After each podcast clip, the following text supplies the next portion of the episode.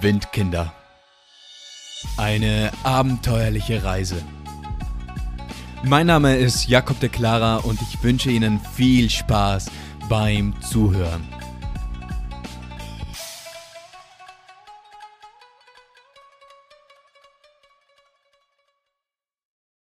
Tiefblaues Wasser und Pfannkuchen bis zum Abwinken. Jetzt geht es weiter mit einer weiteren Episode und mit dieser Episode, da beginnt ja auch ein neues Kapitel. Denn wie bereits in der letzten Episode angekündigt, da waren wir ja noch in Singapur, da meinte ich ja bereits, okay, wir hatten einen Entschluss getroffen, nämlich den Entschluss von Singapur nach Bali zu fliegen. Und ich habe da ja auch schon gemeint, dass ich anfangs nicht so ganz überzeugt war von dieser Idee. Also die Idee selbst, die kam von Noah und es war, das Ding war eben, wir bekamen ein Monat gratis Visa für Bali. Und dann sagten wir, okay, entweder ein ganzes Monat oder gar nicht.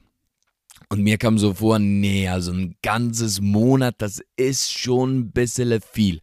Aber der Noah meinte, nee, Bali ist sicherlich toll und lass doch machen. Und irgendwann meinte ich dann auch, okay, also komme ich halt mit. Unter Anführungszeichen so mal gesetzt. Also ging es tatsächlich nach Bali.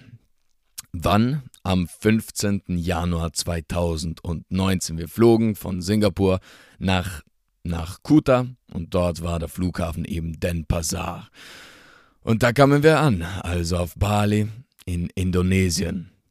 Und dann begann mal ganz zu Beginn ebenso die die normale Routine, wenn man einen neuen Ort erreicht, nämlich mal ein Hostel zu suchen und sich dort ein bisschen einzufinden, die Gegend ein bisschen anzusehen. Und auf jeden Fall unser Hostel, das war das Captain Goose. Und das Captain Goose, das haben wir jetzt nicht einfach nur so ausgesucht oder wegen dem billigsten Preis. Nein, beim Captain Goose, da stand etwas dabei, wo wir dachten, aha, ja, das kann man sich jetzt doch mal gönnen.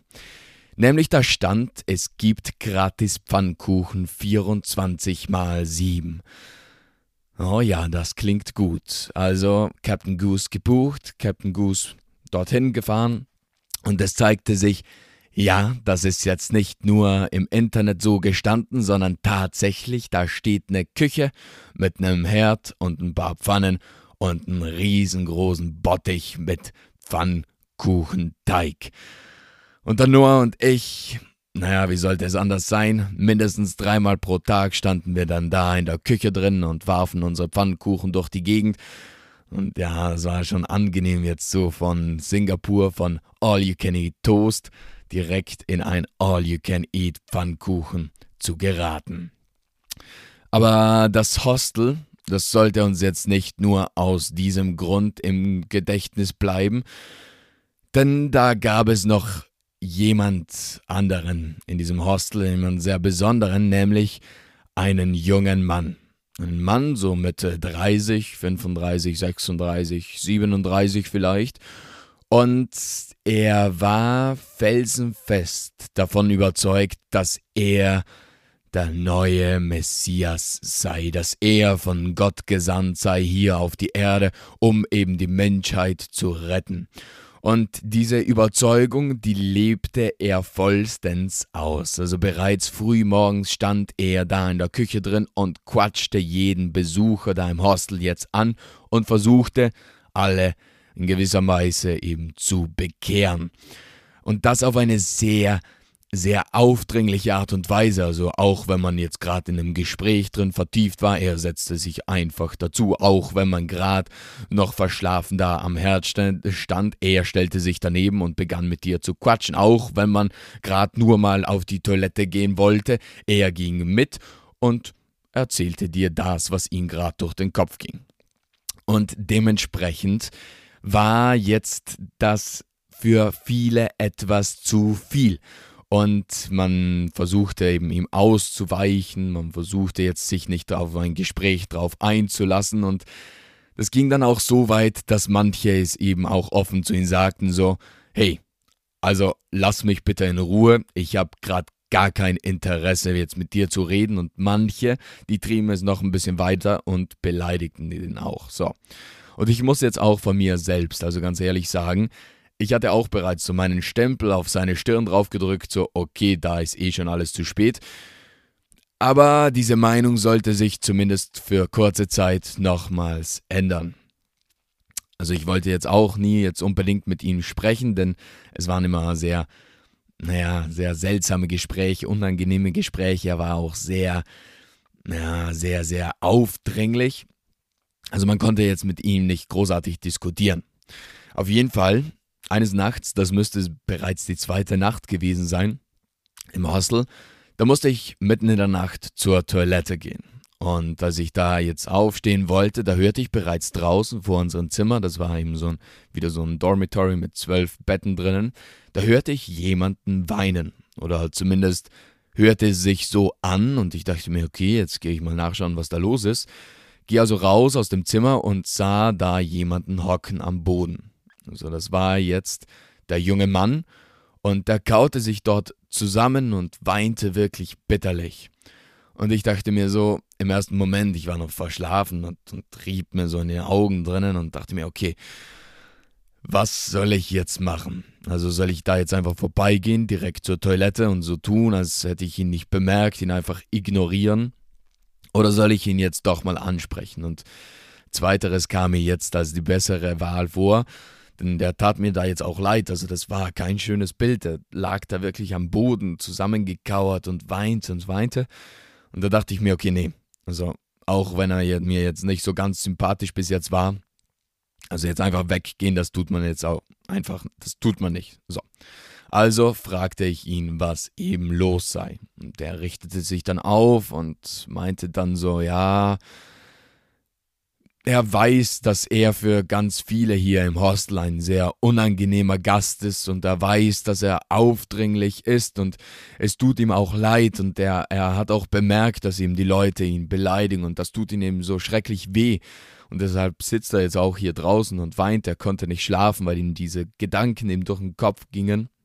Und er meinte dann eben auch, ja, er kann aber nicht anders, also er muss den Leuten von dem erzählen, was er da auf der Welt eben schaffen will. Er muss von Gott erzählen, er muss von seinem Auftrag erzählen, er kann einfach nicht anders. Und ich habe mich dann eben zu ihm hingesetzt und habe dann begonnen eben mit ihm darüber jetzt zu sprechen und er fragte mich dann auch, naja, was, was ich sage, was er tun könnte, damit sich diese Situation jetzt verändern würde und dass die Leute ihn auch ernst nehmen würden, dass die Leute ihn zuhören würden und wir vertieften uns da dann eben in ein Gespräch und ich muss sagen, naja, es war jetzt das erste Mal, dass ich mir dachte, ha, das ist jetzt, ich habe ihn vielleicht jetzt auch schon bereits ein bisschen zu früh verurteilt und da jetzt meine Stempel drauf gedrückt, aber man kann tatsächlich mit ihm sprechen und ja, das tat mir dann auch leid, dass ich irgendwo untertags dann so abweisend zu ihm war und es tat mir dann auch leid, dass eben die ganzen Leute jetzt ihn nicht verstehen und dass sie ihn das jetzt so schmerzt. Und ich dachte mir so, okay, eigentlich ja ganz ein sympathischer Typ. Aber dann kam wieder etwas, wo ich mir dann dachte, warum musst du mir das jetzt bitte erzählen? Also, wir saßen da mitten im Gespräch vertieft und da meinte er plötzlich so aus mehr oder weniger nichts heraus, meinte er so, ja, in seinem Körper, da ist ein leuchtender Stein. Und ich dachte mir so, bist du ganz sicher, also so, so wirklich ganz sicher, dass du einen leuchtenden Stein, also so, so, so einen leuchtenden Stein, so, mhm, in dir drinnen hast, der was leuchtet. Nochmal. Okay. Und er meinte so, ja, also der war früher mal in seinem Bauch drinnen. Und da hat er dann immer wieder geleuchtet. Aber jetzt sei er nicht mehr in seinem Bauch, sondern er sei eben etwas tiefer gerutscht, nämlich direkt in seinen linken Hoden. Und da war ich dann so, so, mm, okay, also, mhm. Ja, klingt, klingt ganz mh, interessant. So, und ich war da jetzt schon ein bisschen überfordert mit dieser Information und diese Überforderung, die sollte jetzt auch nicht dadurch besser werden, als er dann meinte, ja, ich zeig dir den leuchtenden Stein ganz gern und er war schon so halb dabei, seine Hose runterzuziehen und ich war so, nee, nee, nee, also, lass mal. Also passt schon. Ja, ich muss jetzt sowieso weitergehen, denn eigentlich, also ich musste ja immer noch auch zur Toilette gehen, das war jetzt auch schon seit längerem überfällig. Und ich meinte dann, nee, nee, lass mal eingepackt. Also ich werde mich jetzt sowieso wieder auf den Weg machen. War ein tolles Gespräch und noch eine gute Nacht dir. Also Toilette, dann zurück ins Zimmer und weiter schlafen. Aber wir waren ja nicht nur im Hostel drinnen, sondern wir wollten ja auch etwas vom Bali sehen. Und ich weiß nicht, welches Bild ihr so von Bali habt, wenn ihr an diese Insel denkt. Bei mir war es auf jeden Fall schon immer so Meer und Surfen und nicht irgendein Meer, also, sondern so schön blaues Meer, klares Meer, klares Wasser und genau das wollten wir jetzt auch mal sehen, denn dort, wo wir unser Hostel hatten in Canggu, da gab es zwar auch einen, einen, großen Stand, also wirklich einen sehr langgezogenen Sandstrand und da waren auch Unmengen an Surfer immer unterwegs und so, so kleine Ständchen, wo man Surfbretter ausleihen konnte und Surfschulen. Aber das Wasser selbst, das überzeugte uns jetzt da gar nicht. Also wir gingen zwar auf und ab diesen Strand und quatschten so mit den Leuten wegen Surfen selbst, aber das Wasser, nee, das, das war nicht so schön. Also das war einfach nicht, nicht klar, sondern trüb. Und wir wollten schönes blaues Wasser sehen und haben uns da ein bisschen kund gemacht und dann sagten sie, ja, okay, in der Nähe, da müsst ihr einfach mal nach Uluwatu fahren. Uluwatu in dem Süden, von Bali, von uns aus gesehen damals. Also war das jetzt unser nächstes kleines Reiseziel. Das war, da war nur ein Tagesausflug geplant eben und wir haben dann zwei Motorräder, nee, ein Motorrad zusammen gemietet, ausgeliehen und sind dann eben so 50 Minuten, habe ich aufgeschrieben, nach Uluwatu gefahren und ja, da dann tatsächlich, das war jetzt schon ein ziemlicher Unterschied zu dem, was wir von Django da kannten. Also das Meer dort, dort, war, dort war eben kein Sandstrand, sondern da waren Steine, das war so ein steiniger Strand und das Wasser, das war dann tatsächlich so, wie man sich es eben vorstellt, schön blau, schön klar. Aber ich muss da jetzt auch dazu sagen, dass das Wasser, das wir dort sahen, also wir standen zwar da und dachten uns, boah, ist das schön. Aber was wir in diesem, in diesem einen Monat noch an Meer und Wasser sehen sollten, das wurde noch häufig. Also das übertraf das, was wir da jetzt in, in Uluwatu sahen, weitaus noch. Aber auf jeden Fall für diesen Moment waren wir so, boah, toll. Nee.